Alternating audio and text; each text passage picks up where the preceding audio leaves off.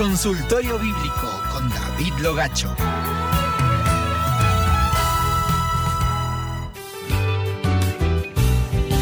¿Qué es la doctrina del purgatorio? ¿Y qué dice la Biblia sobre eso? La doctrina del purgatorio es un dogma de fe de la Iglesia Católica Romana según la cual, aunque la muerte de Cristo hizo posible que los pecados fuesen perdonados, el pecador perdonado debe sufrir algún dolor o tormento de intensidad y duración desconocidas a fin de ser purificado y por consiguiente hecho apto para entrar en el cielo.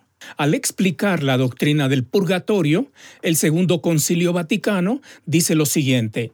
La doctrina del purgatorio demuestra con claridad que aun cuando la culpa del pecado ha sido eliminada, la pena de ella o las consecuencias de la misma pueden permanecer y deben ser expiadas o limpiadas. En el purgatorio, las almas de los que han muerto en la caridad de Dios y se han arrepentido verdaderamente, pero que no habían hecho satisfacción con la penitencia adecuada por sus pecados y omisiones, son limpiadas después de la muerte con castigos designados para purificar la deuda. Hasta aquí la explicación del Segundo Concilio Vaticano acerca del purgatorio. La doctrina del purgatorio, con el purgatorio como un lugar de purificación del alma después de la muerte, fue sugerida por el Papa Gregorio el Grande en el año 593 después de Cristo. Había tal renuencia a aceptar esta doctrina en la Iglesia que fue recién en el concilio de Florencia en 1439 cuando fue aceptada como un dogma católico romano oficial. Es decir, que hicieron falta casi 850 años para que la doctrina del purgatorio sea oficialmente aceptada por la Iglesia católico romana. La consulta tiene también que ver con qué dice la Biblia sobre la doctrina del purgatorio.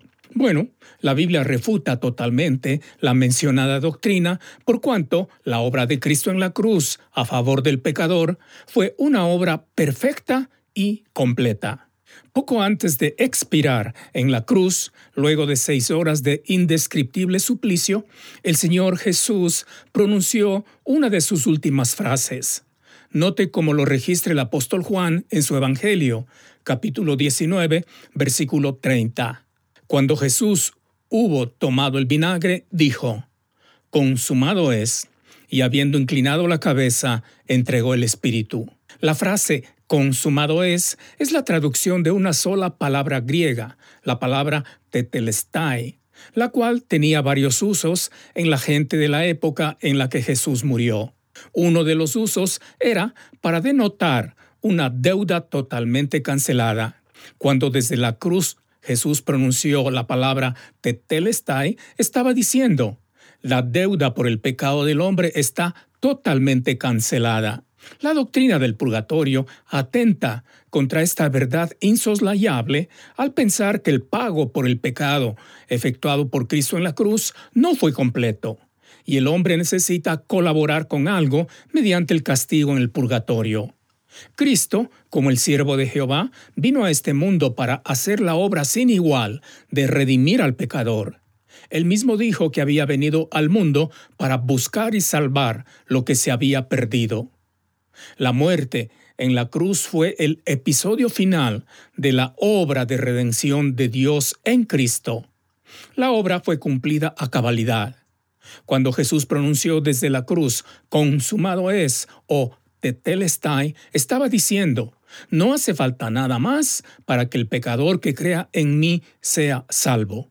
La doctrina del purgatorio niega esta verdad al pensar que Jesús no cumplió a cabalidad con la obra que Dios le dio de salvar al pecador, y por eso el hombre tiene que hacer al menos una parte de esa obra para poder entrar al cielo.